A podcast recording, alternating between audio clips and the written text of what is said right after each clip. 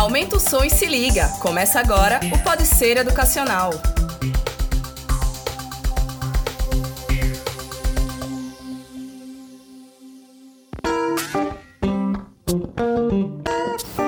Rapaziada? Tudo certinho com vocês? Estamos começando mais um Pode Ser Educacional, seu podcast de informação. Hoje vamos falar um pouquinho sobre streaming aqui para vocês, sobre essa plataforma que está cada vez mais é, conquistando usuários no mundo inteiro. É, antes de começar, eu queria lembrar aqui que vocês podem nos ouvir no Spotify, no Deezer. Recentemente no Google Podcast também. No Google Podcast também, exatamente. Esse que vos fala aqui é o meu amigo, podcaster Guilherme Gomes, que veio aqui dar uma força hoje. E aí, pessoal, tranquilo?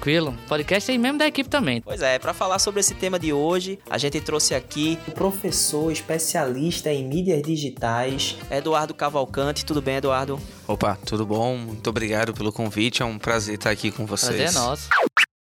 Pois é, eu queria começar perguntando para você, você acha que o stream ele de uma certa forma ele vai acabar com, com a TV como, como a gente conhece hoje? Olha, eu confesso que eu não sou muito dessa visão pessimista de uma coisa mata a outra. Uhum. É, ao longo da história, todo mundo dizia que a televisão ia matar o cinema, ia acabar o cinema, e o cinema continua existindo até hoje. Cada vez mais forte, né? Cada vez mais forte. O próprio rádio, é, ele conseguiu ganhar uma sobrevida, ele se reinventou e ele continuou a existir existe espaço para todo mundo. O streaming está mudando a forma de consumir conteúdo, mas a indústria criativa ela precisa de vários canais de, de exibição. Existe um, um, porquê de cada um deles e acho que vai continuar tendo espaço da televisão. Claro que vai ter uma migração, vai ter uma mudança de público e vai ter uma adequação, mas isso é, é uma coisa relativamente comum sempre que a tecnologia avança e na nossa década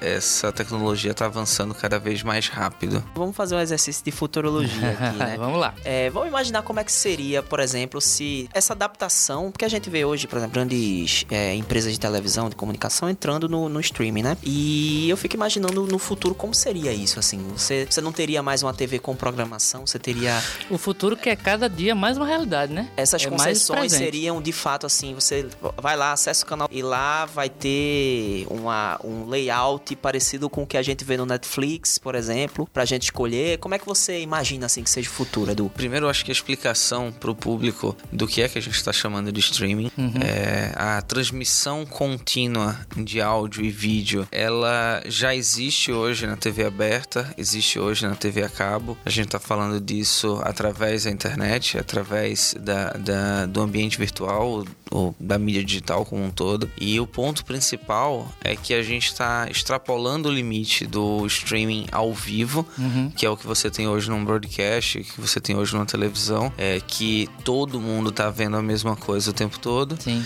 E você passa a ter o que a gente chama de vídeo sob demanda. Então você tem um streaming, mas é um streaming sob demanda. Quando você assiste uma Netflix, por exemplo, você não é obrigado a assistir tudo ao mesmo tempo, todo mundo ao mesmo tempo, a mesma coisa. Quem tinha TV por assinatura no final dos anos 90 90, começo dos anos 2000, quando comprava um filme no pay-per-view, era assim: você comprava, aí você tinha durante 48 horas direito a assistir um canal Sim. X e naquele canal o filme começava, terminava, começava de novo, terminava, começava de novo. Isso. Então era um pay-per-view, mas você tinha uma, uma limitação técnica da, da época que você tinha um, um fluxo contínuo, era um carrossel de exibição. Hoje você aluga um filme virtual ou você assiste um através de um, de um serviço de assinatura e você assiste exatamente na hora que você quer. Então eu acho que isso é sim uma mudança é, muito forte no processo de consumo de conteúdo. É, eu acho que vai continuar a existir o espaço da TV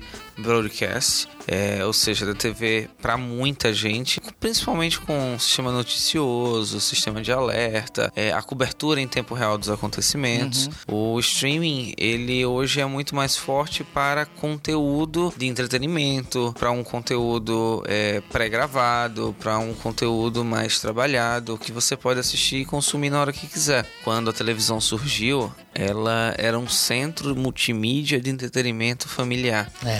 E às vezes, nas cidades do interior era uma televisão pro bairro, ou às vezes pra cidade. As pessoas se reuniam na casa do vizinho que tinha televisão para assistir aquelas poucas horas de programação. Com o passar dos anos, essa televisão ela deixou de ser o centro do entretenimento, passou a ser um produto mais individualizado, só que a mudança fez com que a tela deixasse a televisão e fosse mudando, primeiro pro computador, depois pro celular e cada vez mais se individualizando. Então, quando a gente, a gente fala, ah, como é que eu vou consumir televisão daqui a 5, 10 anos? Eu acho que vai ter quem consuma a televisão mais ou menos como se consome hoje, só que com uma diferença de que vai ter um alcance global. A mãe da minha esposa, é, ela adora uma determinada novela. E aí, é, ela preocupada porque ia perder o último episódio da novela. E de repente eu disse: Olha, não, não se preocupa, faça que a senhora tem que fazer que a gente vai assistir depois. E aquilo para ela é, foi uma mudança na, na construção da imagem, da própria imaginação dela. Ela disse assim: Poxa, como é que a novela passa naquele horário e agora tá passando aqui? É, é verdade.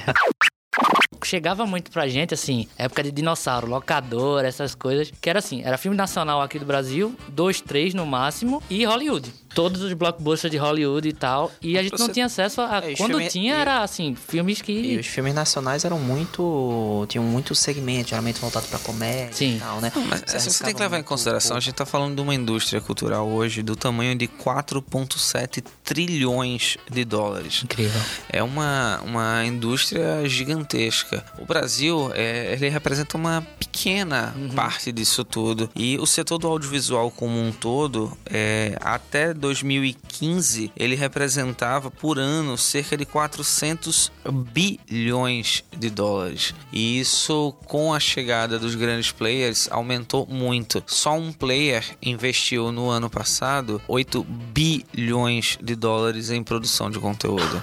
É muito dinheiro. Você olha que tem muita gente produzindo, tem muita gente sendo descoberta. É, a, a própria propaganda tá mudando de cenário. Você tem hoje muitas marcas investindo no storytelling, investindo na, na produção de conteúdos mais elaborados. É muita coisa de product placement, que é aquela estratégia de pegar o produto e colocar dentro de uma história. Ah, mas já tinha algo assim no Dr. House da vida, já tinha algo assim naquela série Chicago Med, Chicago Fire, Os Chicago personagens estão ali usando o computador, aí dá um zoom e tem um processador ali Isso. específico e tal. Isso, uma marca específica. É uma forma de fazer um carro- e ao mesmo tempo você não fala nada, né? Deixa uma coisa mais Isso. orgânica. É, na verdade você tem isso pra, pra quem é fã. É, 007, desde Sean Connery, já tinha um- um- uma é, relação com a marca muito forte. Só que o que hoje mudou é que as marcas não estão mais simplesmente querendo aparecer de forma sutil. Elas querem fazer parte da história, elas querem ser construídas ali dentro. E agora com a, a multiplicidade de plataformas, isso se torna um pouco mais fácil. Você tem muita gente investindo no conteúdo, é, o que torna uma possibilidade muito interessante de, inclu- de inclusive conhecer conteúdos diferentes. Sim. É, você estava falando há pouco sobre o, o cinema nacional. Eu estudei durante muito tempo a retomada do cinema nacional. Então, a- todo o período de retomada da Carlota Joaquina até famoso Cidade de Deus, que, que foi um marco de transformação no cinema brasileiro, ainda foi uma tentativa de encontrar uma identidade, de estar ali produzindo, mas muito naquela linha de eu tenho que seguir um certo padrão para conseguir entrar na sala comercial. Aham.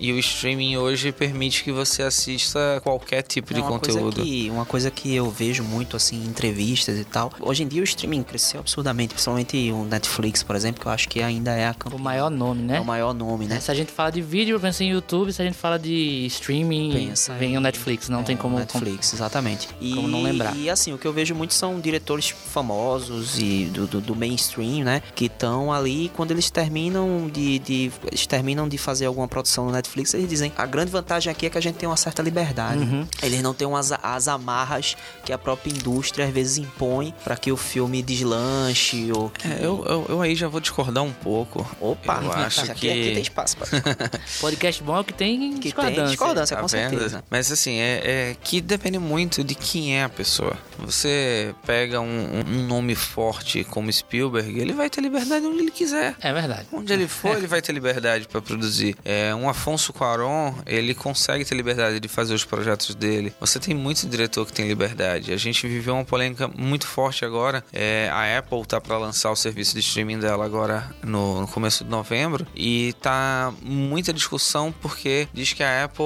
é, acompanhou cada milímetro, cada detalhe do processo, estava ali muito em cima. A, a produção executiva foi muito é, controlada no processo. Isso depende. É, a, a própria Netflix, é, ela investe muito, mas ela começa investindo pouco. E O projeto vem despretensioso, ele começa a ganhar forma, começa a ganhar, e às vezes você tem que ter outros cuidados, ter outras atenções. É, in- inclusive, eu acho interessante é, deixar um dado aqui que é, hoje, né, a Netflix divulgou recentemente que ela tem 173 milhões de pessoas no mundo inteiro que são usuárias, né, do, do, serviço. do serviço. Isso, naturalmente, você vai vendo pelo crescimento que teve ao longo dos anos, inclusive no volume e na quantidade de produções originais Netflix. Uhum. Então a minha pergunta, você acredita também que quanto maior o volume de produções, também a qualidade não tá baixando um pouco? Eu acho que existe espaço para muitas ideias, existe espaço para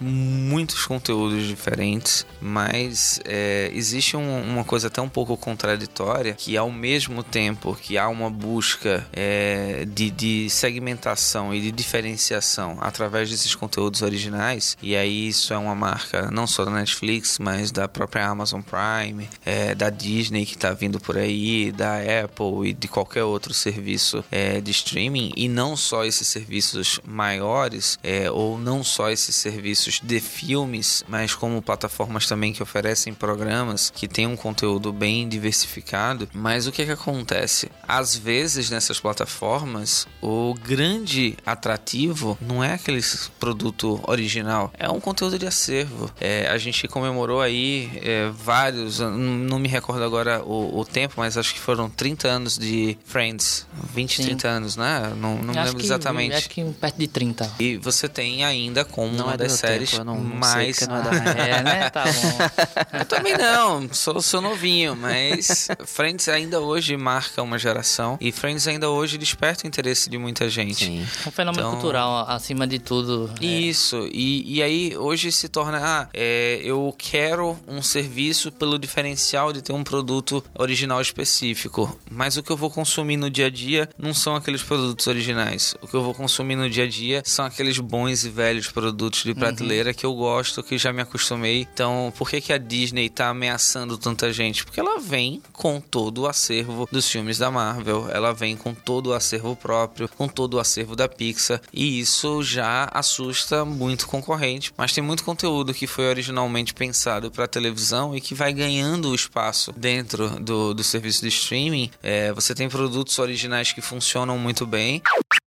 É importante a gente destacar também que com a concorrência, para todo segmento, quando você mo- é, monopoliza, digamos assim, um setor, você tá ali dominando tudo. Se você fizer coisas de qualidade, beleza, você fez uma coisa de qualidade. Se você fez uma coisa ruim, só tem aquilo ali para ver mesmo. Então vamos ver aquilo. Falando assim de, de questão de produção. Quando você aumenta, eu acredito que aumenta também o desejo dos produtores de conteúdo de fazer algo cada vez melhor, né? Eu acho que só quem ganha com isso é, é o usuário. Eu acho que, por exemplo, determinadas produções que de repente não teriam espaço Só na que- TV, por exemplo, como Sim. o próprio é, é, The Witcher, que vai sair agora Sim, com o que já é jogo, já é outro setor É um também. jogo, é outro setor. Talvez ele não teve- tivesse espaço na televisão, mas ele tem espaço. De repente, o Com Netflix, certeza não né? teria espaço na TV aberta. Na verdade, você, você vive hoje o Twitch é, é uma prova de que todos esses jogos têm espaço e, e a gente. Canais esportivos também, eles têm uma programação reservada ali pra galera que gosta de esportes também, né? Não é Exatamente. só mais Então, o boom é, do futebol americano, agora é o boom dos esportes. Exatamente. E aí você vê que isso está começando a se tornar um- uma coisa profissional, você está ganhando um, um caminho diferente. E acho que isso é, é- é bem bacana. É uma possibilidade a mais, é uma carreira a mais que as pessoas podem seguir. Sem sombra de dúvidas, isso continua chacoalhando, continua mexendo o, o modelo e fazendo as pessoas acordarem, a sair da mesmice. Disse. É, o Chacrinha falava que na TV nada se cria, tudo se copia. Sim. Só que hoje está provado que a própria cópia precisa ser muito bem melhorada, É muito bem trabalhada, porque é, o público tem acesso a um conteúdo muito mais amplo. Ah, antigamente, a- as únicas produções que fugiam pelo mundo ou que chegavam no, no planeta todo eram as da BBC, talvez CNN, Discovery, e, né? Discovery e talvez aqui do Brasil que exportava seria Globo. E hoje você tem absolutamente qualquer emissora de televisão, qualquer canal de produção de conteúdo podendo entregar os mesmos produtos em qualquer lugar do planeta. Você tem um YouTube aí forte o suficiente para você ter. é, é, tem até um- um- uma ideia que é meio absurda, mas a cada minuto é inserido no YouTube mais de um dia de conteúdo, o equivalente a mais de um dia.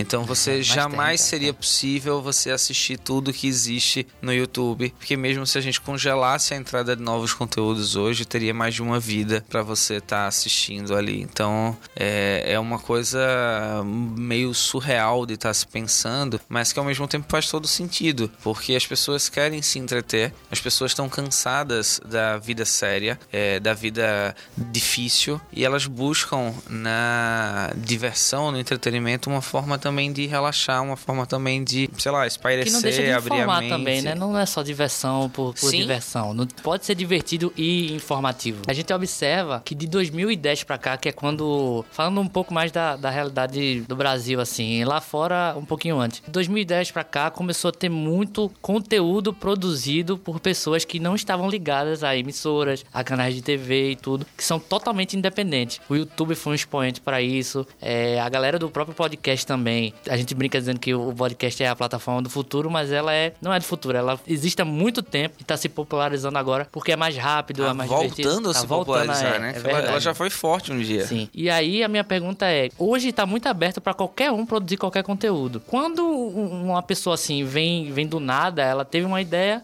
conseguiu escrever um programa ou algo do tipo totalmente independente e lança e é um sucesso, um boom. As grandes emissoras tentam pegar ela e tudo e adaptar pro molde dela. Você acredita que com o crescimento desses streams, desse tipo de plataforma, vai se abrir pra produções mais independentes do que a gente já tem hoje? De como se fosse YouTubezar, digamos assim. YouTubezar o, o É, serviço de os streaming, os né? serviços de streaming. Qualquer um pode produzir pra qualquer, qualquer lugar. Olha, eu acho que de certa forma isso já existe. Uhum. A gente já está tendo é, esse fenômeno de popularização. Talvez não na, na formalidade desses serviços de streaming, mas o próprio YouTube é Uhum. uma prova disso. Tem muita gente ganhando muito dinheiro no YouTube, Sim. produzindo qualquer coisa. Acho que isso mostra que é possível é, dar voz e, e dar imagem aos sonhos, à imaginação, Sim. a tudo que você estiver propondo. Qualquer pessoa quiser. pode ser relevante, né? Sim. Qualquer pessoa é, tem algo a dizer e alguém pra escutar. Isso, e ao mesmo tempo, a gente vive hoje um desafio é, gerado, sei lá,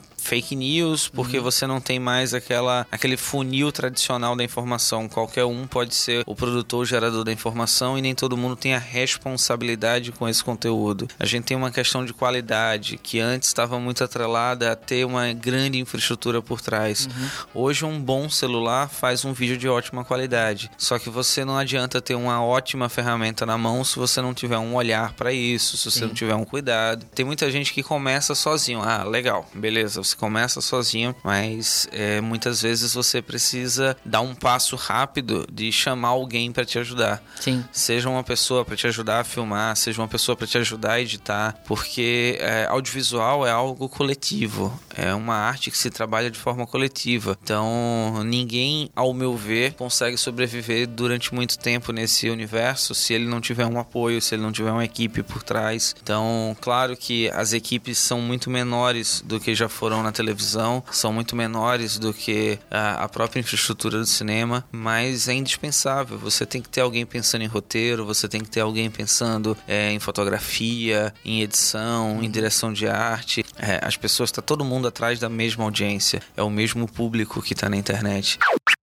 Em 2007 eu tive no Japão é, e achava curioso como naquela época a gente nem falava ainda de, de 3G, a gente tinha celulares aqui, o 2G, e lá já era comum as pessoas estarem andando no meio da rua usando o celular, olhando, assistindo conteúdo, pegando o metrô, vendo vídeo. Hoje é muito comum nos serviços de transporte, no Uber, no táxi, no que for. Eu tenho um amigo meu que ele, ele passou no concurso público e tal, não sei o quê. E antes, quando ele tava, quando ele tava estudando para concurso, o que, é que ele fazia? Ele tinha um, tinha um programa que eu não, eu não me lembro o nome desse programa, mas ele baixava as apostilas de estudo e ele botava esse programa Pra ler, né? pra ler. É, meu tio fez a mesma coisa. E aí ele baixava tudo no MP3 e aí ele ia correr, ele ia fazer as coisas dele escutando, Estudando, estudando, sim. né? É um visionário, né? É um visionário, Já tava lá na exatamente. frente.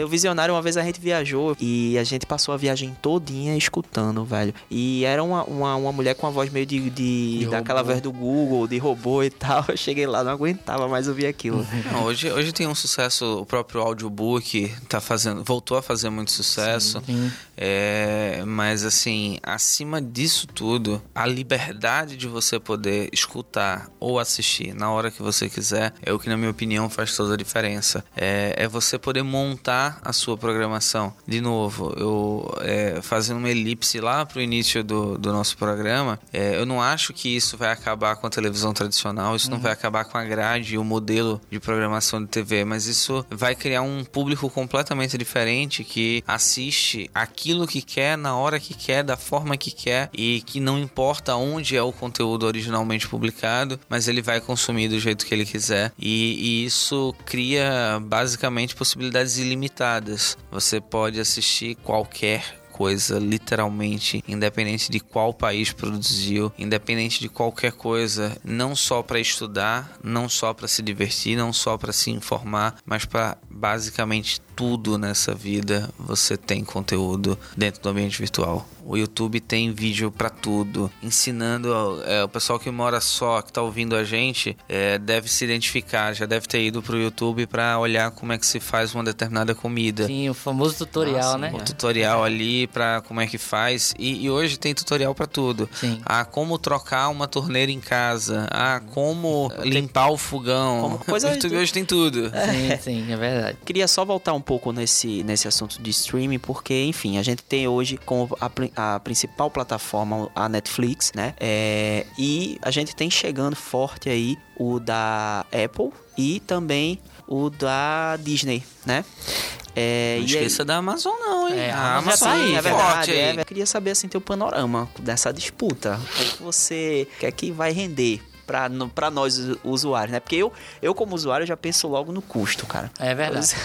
Vai com tanto conteúdo legal assim. Eu vou querer, eu vou querer ver o conteúdo da Disney, eu vou querer ver o conteúdo da Amazon, eu vou Sim. querer ver o conteúdo da Netflix. Mas da será que Apple. você vai ter tempo de assistir isso É tudo? Esse é o Tem ponto, talvez. É, a gente é, tem uma, uma lenda de que as pessoas gostavam de assinar muitos canais. A propaganda antigamente na TV por assinatura era mais de 200 canais, mais de 250 Se a canais. pessoa assistisse cinco, era muito, assim, era Isso. absurdo. O cara não tinha o que fazer. E aí o cara pagava dois serviços diferentes adicionais de filmes e aí liberava cinco de um serviço, 10 de outro serviço. Eram 15 canais de filme Prime é, liberados por um valor adicional e você ia assistir quando mesmo?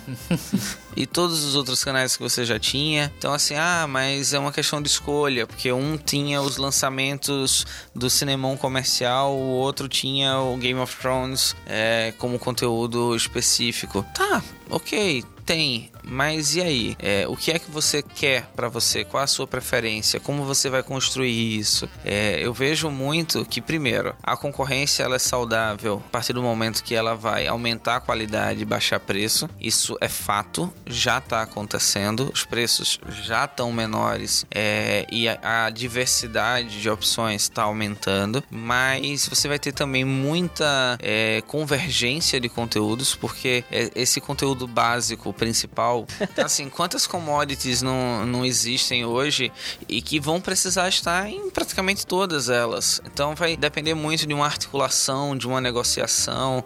Eu acho que é um futuro incerto.